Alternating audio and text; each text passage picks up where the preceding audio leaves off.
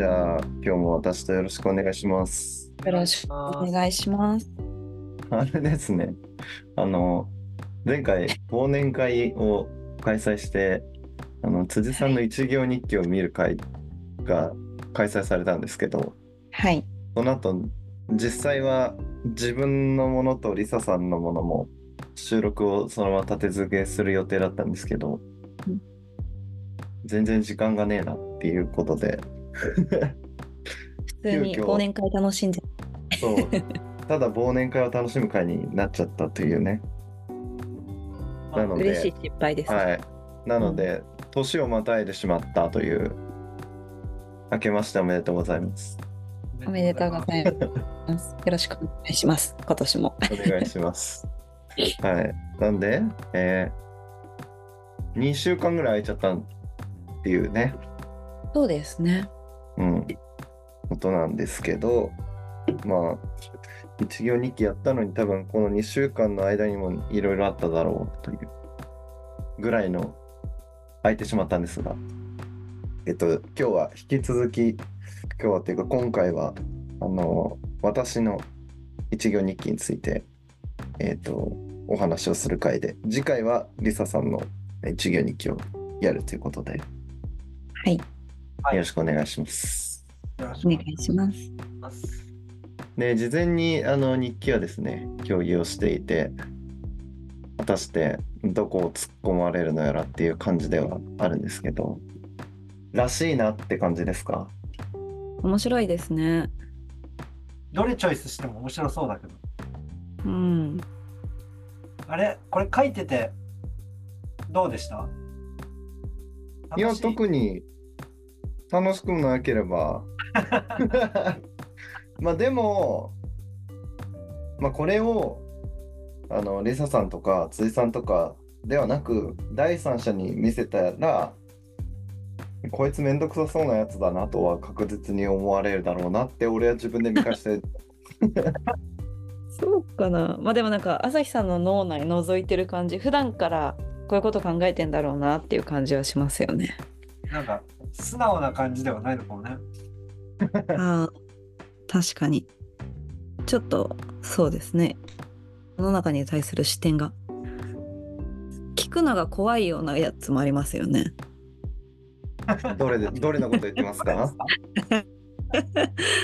どれだろうな。えっと、いや、なんか私、さっきチェック、聞いてみたいものチェックつけておたんけど、まあ、つけてないものを最初に言ってみますけど、はい。つけてないもので言うと、この2番の、週5で人類なんて絶滅しろと思っているっていうのは、なんか聞いちゃいけないような気がしてマーカー引かなかったんですけど、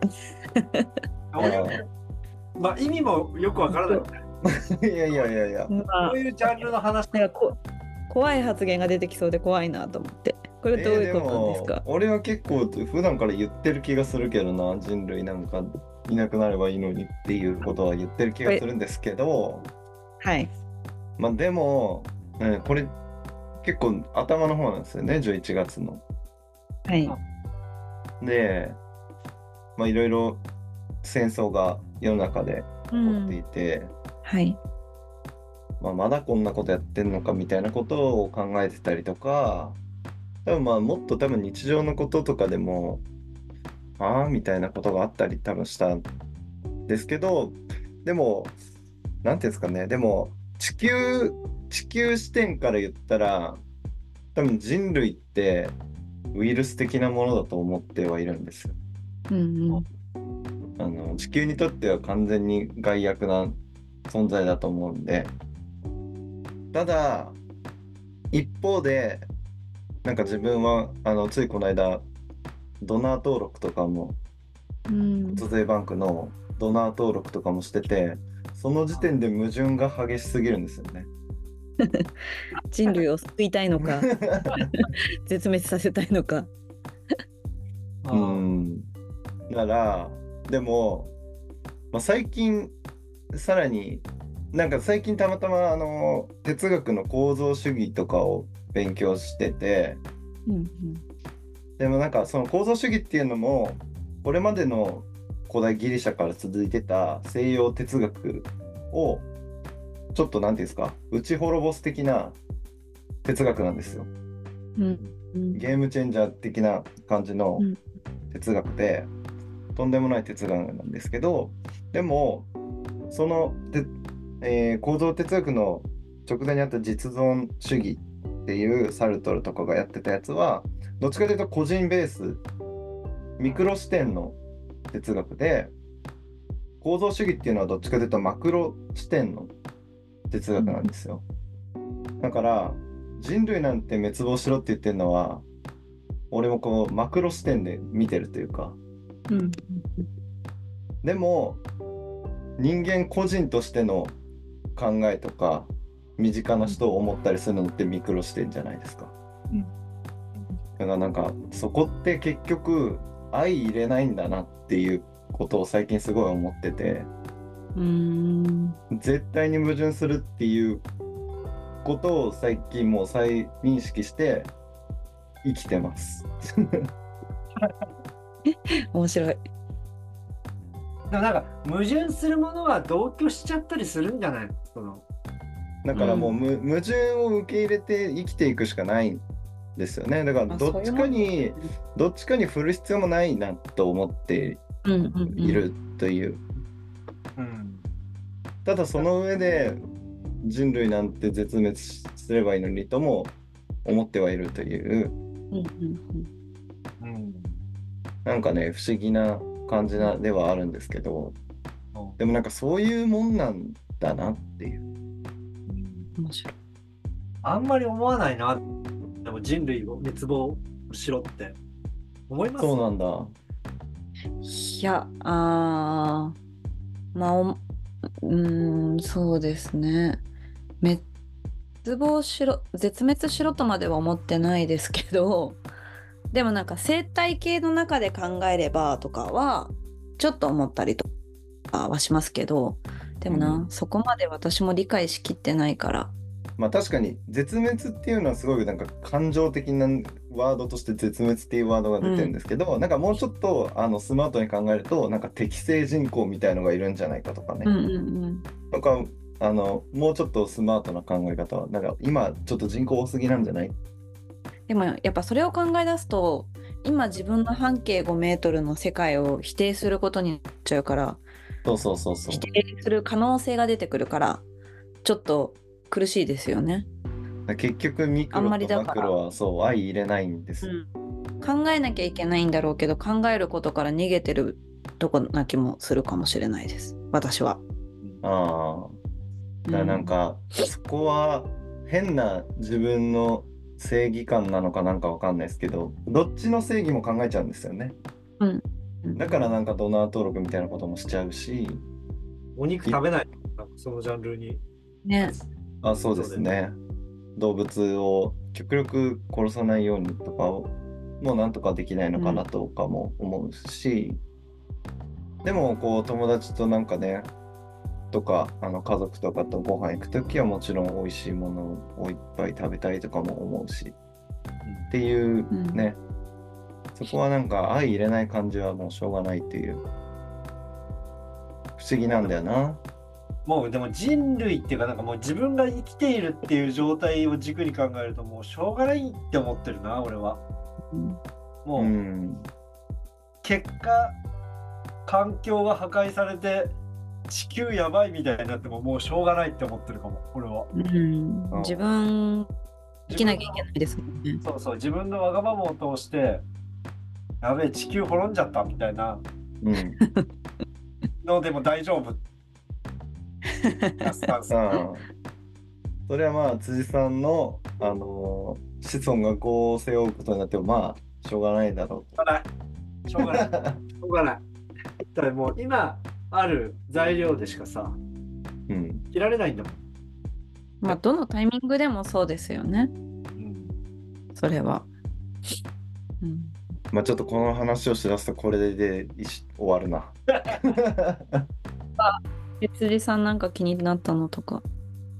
じゃあこの仕事人生はほぼメンターで決まるという残酷さっていううん なんかあれですね人に人にこう読まれると笑っちゃうな自分で。そうなの？うんそうなの？っていう。確かにそうなのは思うかも。あメンターって書いてますありますけどまあ最初に働き始めた時にどういう人と出会うかで結構今後の仕事人生決まるなとは俺思ってて俺も前の会社の時にまあ辻さんもそうですけどまああのもう一人辻さんの他に一人こうマルチプレイヤー的な方がいらしたんですけど、はい。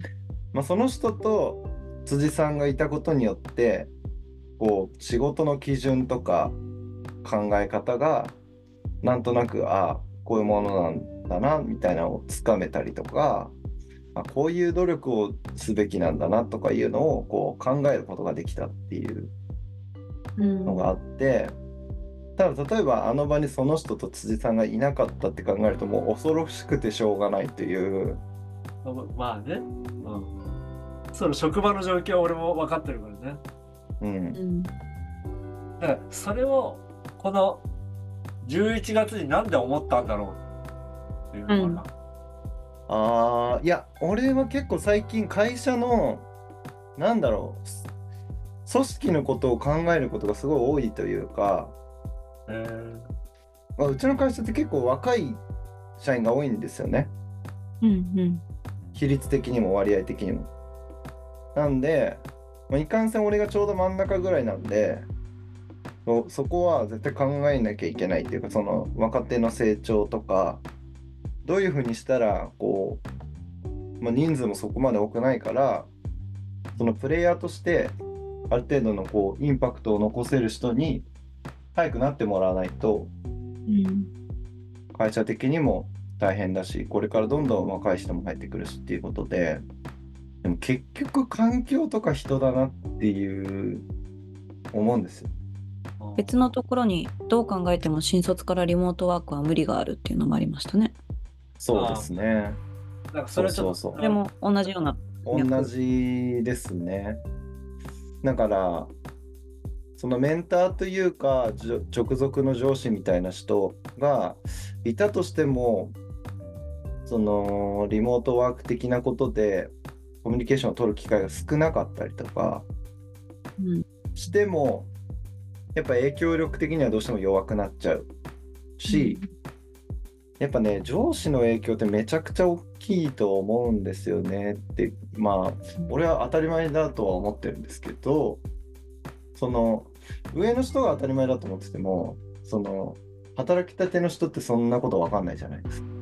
うん、無自覚ですよね、その時には。うん、でその数年後に分かるっていう。すごいよくわかります。うんすごいね、でもなんかその、結構その、さっきのマクロ、ミクロじゃないけど、そんな引いた目で会社を見てるっていうのもうん。面白いね。なんでそんな子に育っちゃったんだろうみたいな。朝日さんが。ね。いやえー、そうなのかな。めっちゃ大事だと思うけど、俺は。そそういうスタンスで働いた方が、うん。組織においては、あの経営側も重宝するだろうし、うん。だからあのほぼ日？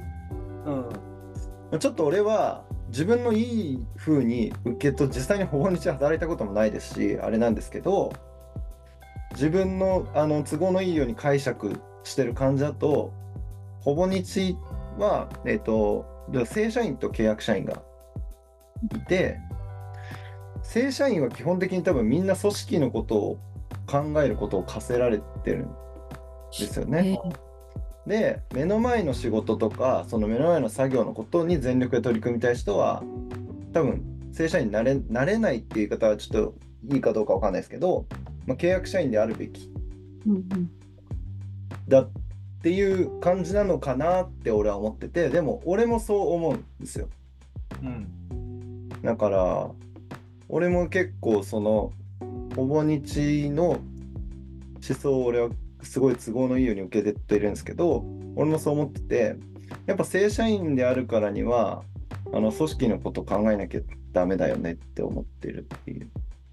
なるほどね。でもなんかすごい、俺は多分ちょっと似た視点を持ってるから、う。うんんなんかこう、いいデザインを作るとか、いいクリエイティブを作るっていうのとちょっとまた違った話だもんね。それって。うん違う。それだけでも生きられるんだけど、うんそれだけじゃ、そ組織に所所属してると、いいクリエイティブだけを作ってるだけじゃ、なんか回らない部分とかもできて出てくるからさ、うん。その辺をこう、意識的にやってるっていうのはなんか、面白いよね。うん、まあこうね、こういうのを普通に会社の役員の人とかに聞かれたら怒られるのかもしれないですけど、俺はただデザインしてるだけでいいとかいう人は、なんか契約社員とかの方がいいんじゃないって思っちゃうっていう。すごい。なるほどで、それはなんかどっちのためにとっても。だって組織のこと考えたくないんだくて、作業に没頭したいなら、そういう契約の仕方で力をあの貸すというか。うん形でだってそうそうすれば別に会社もその人に何かそのそういうことを考えろっていうことを求めなくても済むようになるわけじゃないですか。うんなるほどね。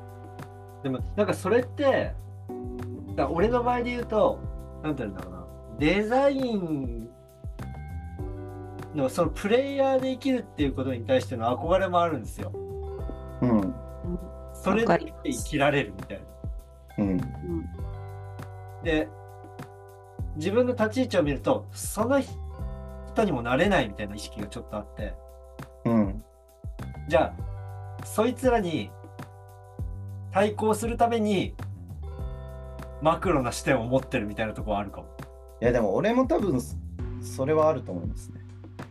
そのなんわかか、んないけど。このライフワークとなるものを見つけたいっていう16歳につながるのかもしれないけど、うんなんかはい。うんずっとそれだけをやって生きていくっていうことにできてないっていうか自分を。うんだからデザインだけじゃなくてなんか他のこともちょっと気になっちゃうみたいなところ自分がいてうんだからそその総合力で勝つみたいなのはちょっと思ってるかも。それでなんかこう決めきれない自分をいろんなことを手出すことによって勝つみたいな。まあでもなんか難しいですね。その勝つとか負けるとか今勝つっていうワードが出てきましたけどあれですけどその個人として何をゴールとか目標に据えてるか。でその今辻さんが言ってくれたライフワークっていうのを見つけたいっていうのも俺書いてるんですけどそれはなんかなんだろうな一人でも楽しめるものを見つけたいっていう感じかな。うん自分主導で自分だけでコントロールして作るものとかうんで楽しめるものを見つけたい。でさっきの組織みたいな話は俺基本的に人と何か作ったりとかするのが好きではあるのでなんでただ作るからには多分みんなでいいものを作れた方がいい。うんでそのためにはこう若い人がどんどん成長したりとか組織として強くなっていかないといいもの作れないしみんなでお金も稼げないしみたいなそうなんないと楽しくないよねって思ってるから結局実力がある人がいてその他の大勢の人があんまり実力がないっていう状態だと結局そのワンマンとかその一人の人が引っ張って無理やりものを作るみたいなことになっちゃうとみんな楽しくないんじゃないって思ってるんでこうみんなで一緒にねなんか作るっていう方向性で考えるならやっぱみんなが実力がある状態を作んなきゃいけないなとは思うんで大事なことですね。まああの鈴木敏夫さんが言ってたって押井守さんが言ってるすごい残酷な言葉があるんですけどすごい伝聞の伝聞。あのテーマのない人間が使われるなんて当たり前じゃんっていうのを言ってたっていううん話があってしい話、恐ろしいワードだね。そう恐ろしいワードなんですけどでもそれはある意味真理というかうんうん。うん。なんかそれぞれがちゃんとテーマとか主体性を持って取り組まないとやっぱただ使われるだけになって終わっちゃうのはね悲しいし組織としても多分やっぱり良くないからそのみんなが主体性を持ったりとかテーマを持てるような働きかけっていうのはやっぱこの中間にいる俺がしないと組織が滅ぶっていう危機感は、まあ、そう簡単に会社なんて潰れないんですけどね。でもあのそういう危機感は持っといた方がいいなっていう話です。すごい。偉い。偉い。偉い。偉いっていうかなんかまあでもあのそもそもそういうの考えるのが好きっていうのもありますよ。絶対、うん。うん、つまんなかったらできないしまあでも組織論。組織論？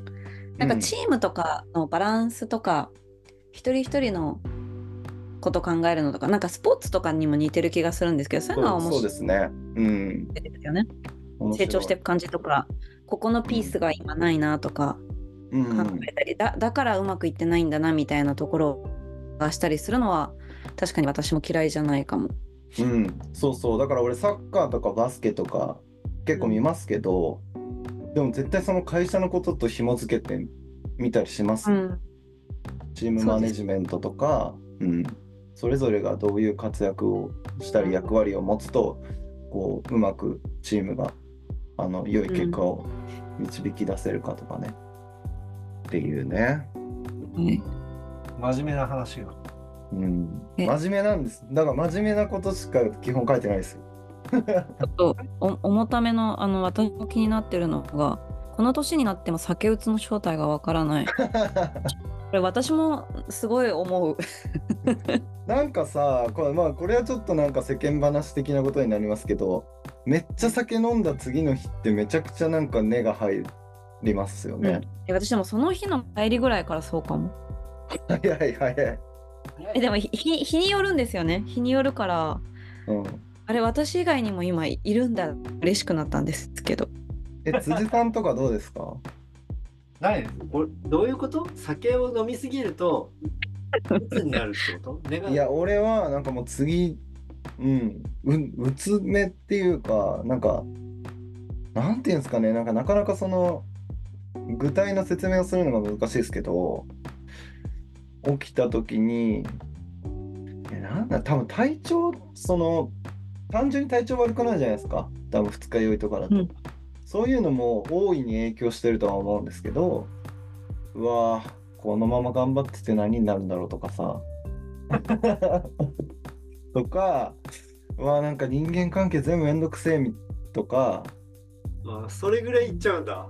酒をの飲みすぎ行く行く。うん。えー。っていうかむしろその時ぐらいしか行かないんですけど俺基本、うんあのそういうネネガティブになることあんまりないのでめっちゃ酒飲んだ次の日とかしかなんないんですけどでもねなんかな治らないっていうか結構飲むとそうなるんですよね一日その次の日だけもうそのつその次の日の次の日とかはもう全然大丈夫なんですけどいや、なんないよ。だから慣れないんだよね。でも体に本当に影響があるんですよねきっと。なんか脳にアプローチがあったり、まあ、あとちょっと見てたらアルコールの影響で気道が狭くむくむから気道が狭くなって呼吸が浅くなるからあんまり気持ちがネガティブになったりするとか。まあ、そうなんでしょうね。あ、ググったとね。うん、なんかでも抑うつっぽくなるみたいですよ。わりかし。うん。そうなんだ。だからそこまで俺飲めないからさ。そっかそっか。そうだね。うん。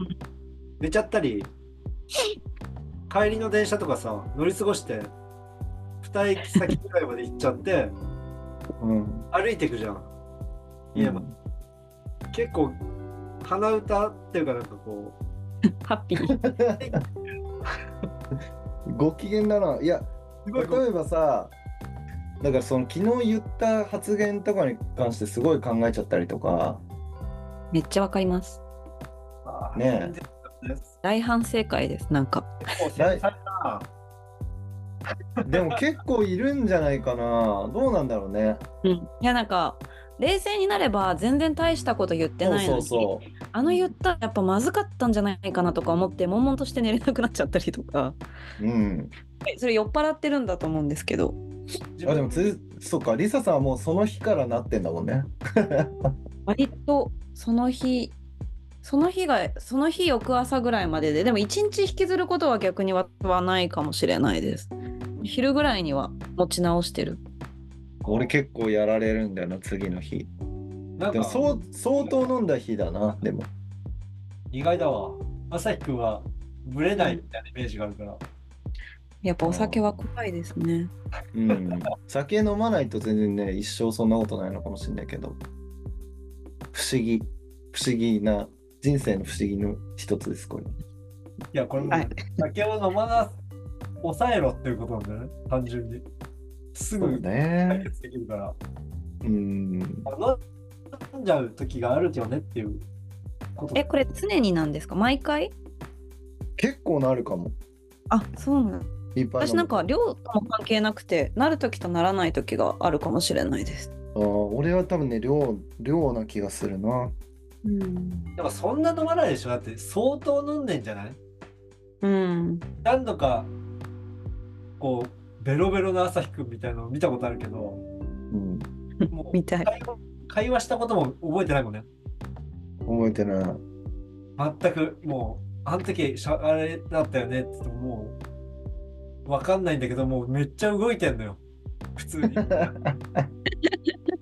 顔色変わんないからさうん。あーでもわかんないんだ。わかんないのよ。普通えにちょっと陽気な感じで動いてて。ー、はいはい。普通に帰れるしな。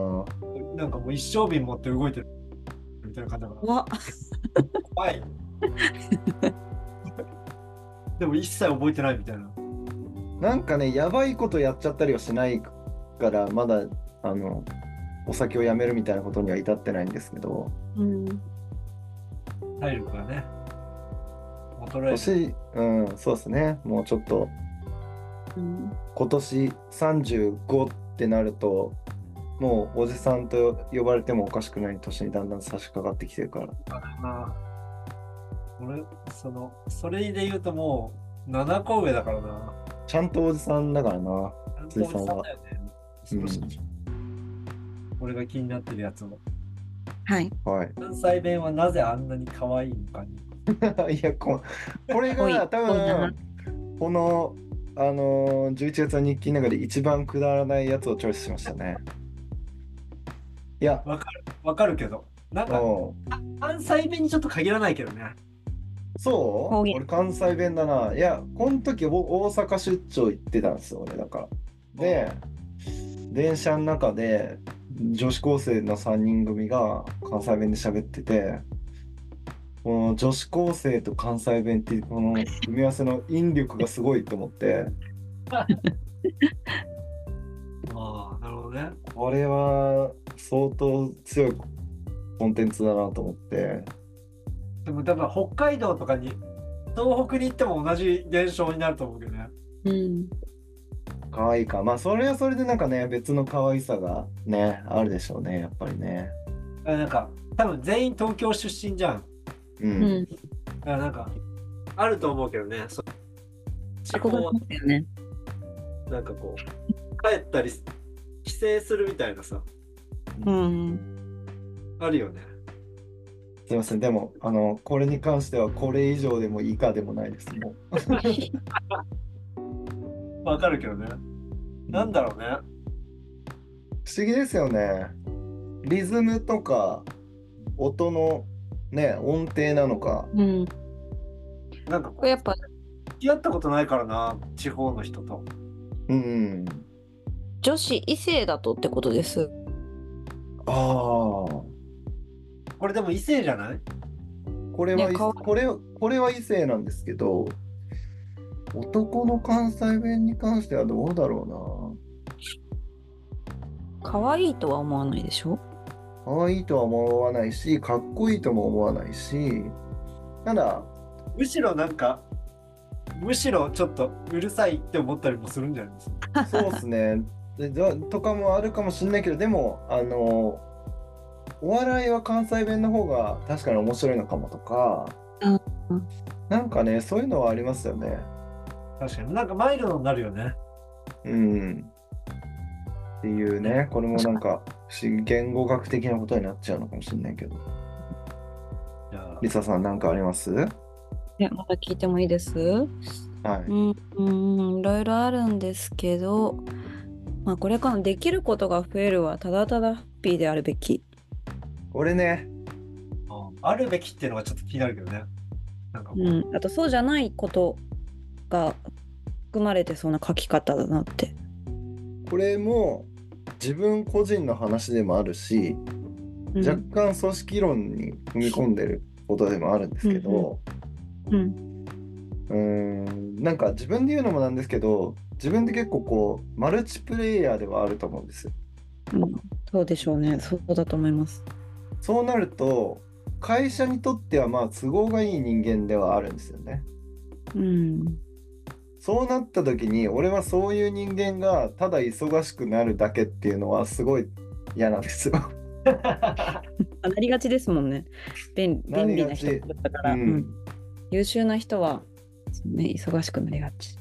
っていうのを俺は感じてるんで例えば下のね自分より年下の子とかがなんか新しいことを学ぼうとか思って身につけた時にただ単純にその仕事がこう増えるだけってハッピーじゃないなって思うんですよ。うん。今の仕事量に対して単純にこうプラスアルファのものが乗っかってくる。だけってハッピーじゃなくてなんならそいつは頑張ってるからもっと楽しかったり仕事がね組織としてもそう働きかけるべきだしっていう風にはめっちゃ思ってて。だってこうマルチプレイヤーが俺は増えた方があのいいとは思うのでうん。みんながこういろんな技術を学んだりとか勉強したりっていうモチベーションの妨げになるような働き方みたいなのが当たり前になっちゃうと良くないなって思ってるんで俺はこうただこう技術を身につけたり学んだりするっていうのはもうただただもうメリットしかないぐらいの状況であるべきだうんとうん思ってるっていう。そういう状況になるのは、なんか周りの環境づくりもじゃあ大事そうですね、やっぱり。うん、そうなんですよ。でもなんか全員がさその勉強したりさできることが増えるっていうことを望んでるわけじゃないじゃん、はい。その場合どうするんだ問題ありそうだけどねあ、そうですね。だから、変な話、すごい浅い知識のものをいっぱいこう、あの、ただ数だけ増やしても、あの、全然こう、仕事にならなかったりとか、大した、あの、組織としても、あんまりこう、使いようがなかったりとか、本人も活かし方がよくわかんないような浅い知識だけを身につけたってね、あのしょうがないとなとは思うんで、そこのなんかさじ加減どこら辺まで身につけるのかとかももちろんそのジャンルによってもまちまちだし結構その個別具体によって全然あの判断しなきゃいけないことではあるんでめちゃくちゃ難しいんですけど。めっちゃ難しいと思うけどね。だって単純に今この日記のやつを新人のちょっとだ例えば勘の悪い新人にぶつけたら結構苦しいんじゃないかなって思ったりするんだけど。だから朝日くんがうんある意味ちょっとモチベーションが高いじゃんきっと。そのモチベーションの強要みたいなのってそうそうそう、ね。そう。それは俺のめちゃくちゃ問題。俺の課題ですね それ。いやできるっしょみたいなさ。朝日くんがだってさこの私とでもあるけどうん。なんかこう課題図書これって言った時に、関連図書も読んできちゃうじゃん。そう。それ 俺は勝手にやってるだけなんですけどね。でも上司がそれやってると、圧になるっていうね。ね。確かに、これは仕事の場じゃないからいいですけどね。いいけどそう。だからそれさ関連図書いや課題図書これって言ってるのにいざ打ち合わせって言った時に死ぬほど本を積んでたら焦る。そそれってそれってどうしたらいいんですか？別に俺はさその人を責めたりはしないわけですよ。でも辛いよね。俺辛いでもいいんじゃないですか、そのプレッシャーは。仕事の場においては。うん。でもそう。プレッシャーは与えるべきだと思うんですよまず。第一。ただその与え方とかフォローの仕方ですよね。重要なのうん必ずしもその上司と同じ努力の仕方をしなきゃいけないわけではないから、うん。例えば朝日さんが本をいっぱい積んでたところで、その時間と同じぐらい考えてきたって人がいたら、それはそれでいいわけですもんね。いやそれねすごい最近の自分の課題ですね。俺は結構やっちゃうんですよ。自分で。まあ言っちゃえばやった方がいいなとは思ってるんですよ。うん。そうね。あの。そうでしょうねっていう。感じだけど。そうそう。だからなんだろうな。それがいい影響を及ぼすパターンともうあるなと思ってて。でもそれも人によるからっていうのでめちゃくちゃ難しい、らしいと思うよ。なんかこうちょっと間違えるとね潰すんじゃないか。うん。めっちゃむずいですねそれって。それもめっちゃ組織論だな。人によってウェットな人は結構こうみんなを救うためにこう誰も傷つかないとか誰も潰れないような働き方をする人もいれば人によってはなんかこれで潰れちゃうんだったらもうあの向いてないからしょうがないっていう考え方もあるじゃないですか。うん。食らいついてこないんだったらいらないなみたいなさそうそうそうでそれって全然間違ってないと思うんですよ。てかまあ両方間違ってないっていうかうん。難しい。どっていうとそのついてこれないんだったら切り捨てるっていうのは結構業界的な感じはあるよね。しかも切りすなんか切り捨てるっていうとなんか言い方悪いなって思っててなんかもっと別の世界で輝ける人ももちろん絶対にいるしうんうん。なんかそこはあの一概に切り捨てるとも言えないと思うしめっちゃ難しいですよね。だし俺は俺はでもど俺はどでもどっちかというと思想としては後者だと思う。どっちががが頑張れない人はもうやめた方がいいんじゃないっていう 思っちゃうタイプっていうか、すごいなんかこう体育会系だね。まあ俺もそうだけど。別のところで仕事が楽しくなるまで努力できない人は一生仕事が楽しくない。あ一緒そそのそうですよね発想ですね。うんそうですよ。で、別にだから、楽しくなるまで努力できないことが悪いことだってるわけじゃないですよね、多分これって。そうそうそうそうそうなんかそれはその人の素質っていうか向き不向き、うん。そうそうそうちょっと一応もう一回言うと何番でしたっけ？7番です。ああ仕事が楽しくなるまで努力できない人は一生仕事が楽しくないっていうで最初っから楽しいなんてないじゃんって思っちゃうんですよね。うんうん。なんうん多分楽しいのって、まあ、すっごい極端な話とかすると、まあ、佐藤柏さんとかさ結局ああいうとこになんかまあ面白い仕事っていうとなんかすごい簡単な言葉になっちゃいますけどなんかいい仕事とか自分でこうコントロールある程度ねハンドリングしていろいろできるような仕事って実力ないとできるわけないじゃないですか。うん。来ないし、うん。そもそもそういうものって。うん。だからそそういう実力を自分に身につける努力できない人ってそれは楽しい仕事できなくないって思っちゃうっていう。今いる3人はさある程度仕事してきてるからわかるけど。うん、いや、そうね、そうですね。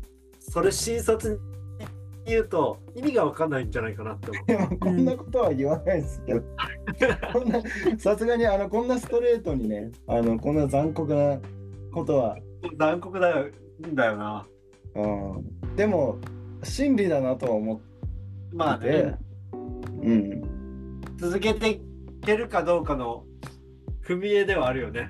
うん。あのなあなあにだらだら仕事こなしてると多分一生つまんないまま終わっちゃう可能性があるから、なんかそれはなんかそういう風にしてた自分も悪いけどそのそれを見てた先輩のせいでも絶対にあると思うんですよ。そうですね。だからそうね、なんか多分わかんないけど俺と朝日くんがさ仕事してた時って結構なんていうの？状況的に辛い時とかもああるわけよ。うん。辛い状況をわ笑い飛ばすみたいなはい。うん瞬間みたいなのがそこで笑えるかみたいな。うんんそうそうだからそこは上司と部下の関係性とかもめちゃくちゃ重要でその関係構築は絶対上司がしなきゃいけないしうん。普通に考えたら単純に辛いんだよね徹夜でみたいなう。うんん帰りた帰れなくてみたいな朝まで朝に入校するみたいなねこととかって普通に考えたら辛いのよ。う。うんんでもその状況を笑えるかどうかっていうのは結構うん。不向きみたいのはあるかなって。確かに。しまああれですよだから隣にいる人との関係性じゃないだと思いますけどねうん。それって強要できなくない？笑えっつって。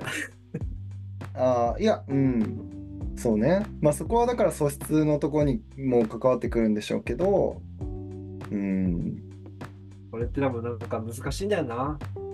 その人が向いてるか向いてないかって分かんないもんね。一緒に。しそうそうそうし俺が決めることでもないしあの上上司が決めることでもないと思うんですよまあ向いてないなとか思うことはあるかもしれないですけどでもそ別にそれは今までの自分の経験則でしかないわけじゃないですか。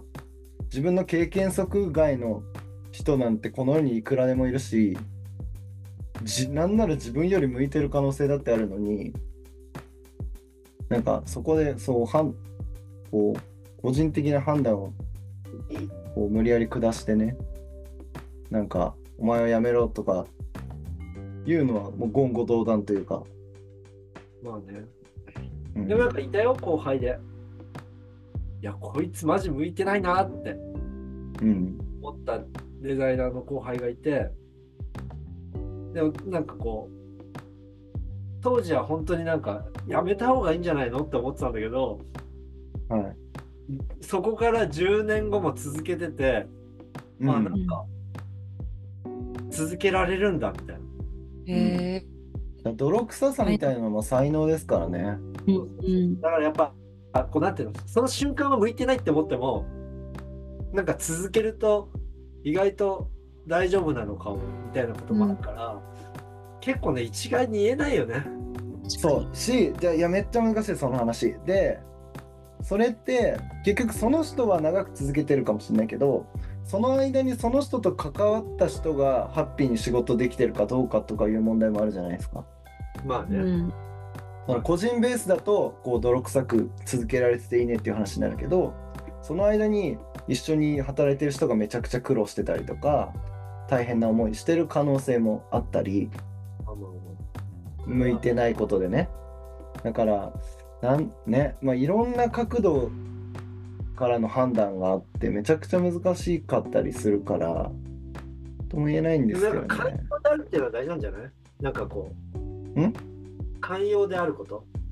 寛容であることね、その瞬間は実力不足だったり、なんか、いや、こいつマジダメだなって思っても、なんか、周りが助けたらいいんじゃないのみたいなのは、うんうんちょっと思うけど。そうじゃない。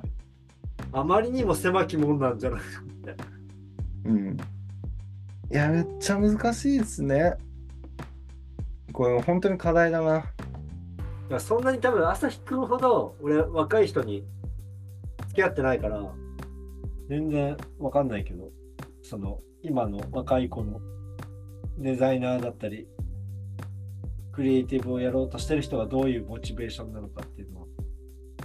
それぐらい朝日さんに思ってもらえるのは幸せですね。周りの若い方たちは。そうだね。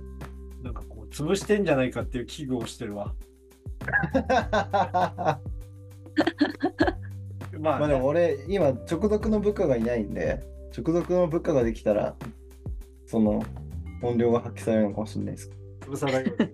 怖い。まあ潰すっていうか俺はあのそれよりも前にあの関係性を築くことの方をあの重要視するんで絶対そうね。友達になった方がいいよね。うんそうそうそれがないと潰れちゃうっていうだけの話ですねうん。うんうん。あ、でもそうですね。うん間違いない。しあのそんなこと言ってるけど俺は俺で頑張んないとやばいっていう でもなんかあれだね。相対的に結構こう、頑張る感じですね。うん。結構組織のことめっちゃ考えてる。仕事のことを考えてるっていうか、うん。意外だだからうんだからねやっぱ結構いろいろつながっててやっぱ組織のことを考えさっきのその潰れる潰れないの話もそうですけどやっぱリモートワークって難しいですねそういうことをやる意味でも関係性築くのとかも難しいじゃないですかうんあ、でもなんか、うん、一概に言えないけどね。なんかこう直で、リモートワークとかなかったじゃん、昔は。う、うんん。なんか瞬殺されてる若い子とかいたからな。俺がいた。ああ会社とかで。それだからそれは関係性ができてないから関係性もできてないし、実力も不足してる場合、瞬殺っていう。うん、うん。そうね。だからそう。関係性あね、でもを恐ろしいよ。うん。もうなんかクリエイティブの良し悪しだけで人格が否定されちゃうからさ。うん。そう。いや殺し合いの世界って言っちゃうとそういう世界ではありますからねそうだよね。人格否定されちゃうからさ。だから残酷な世界なはずなのにあまりにも緩くやってるとあの本人も不幸なことにね将来になったりするから結構難しいですよねっていう感じですが大丈夫そうですか？はい。結構仕事の話だったな。そうですね。そうですね関西弁のやつとかがちょっとうん。今年は引き続きマクロで考えていくんですか？いやいやいやいやだからそれで言うともし部下とかができたらもちろんミクロ的なね、ことにもなっていくだろうし、俺は多分めちゃくちゃひいきするだろうし、その部下とかは。まあね。なんかその部下になる子は、襟好みが激しそうだな。ああ、すん？どういうことですこの子この子を部下にしたいみたいな。かあ、まあた、ありますけど、でも言われたら、あの、それは俺が決めることではないというか、そうねうん。っていう感じで大丈夫かな？面白かった。じゃあ、引き続き次回はリサ3回っていうことで。ははい。はい。じゃあ、ありがとうございました。ありがとうございました。は。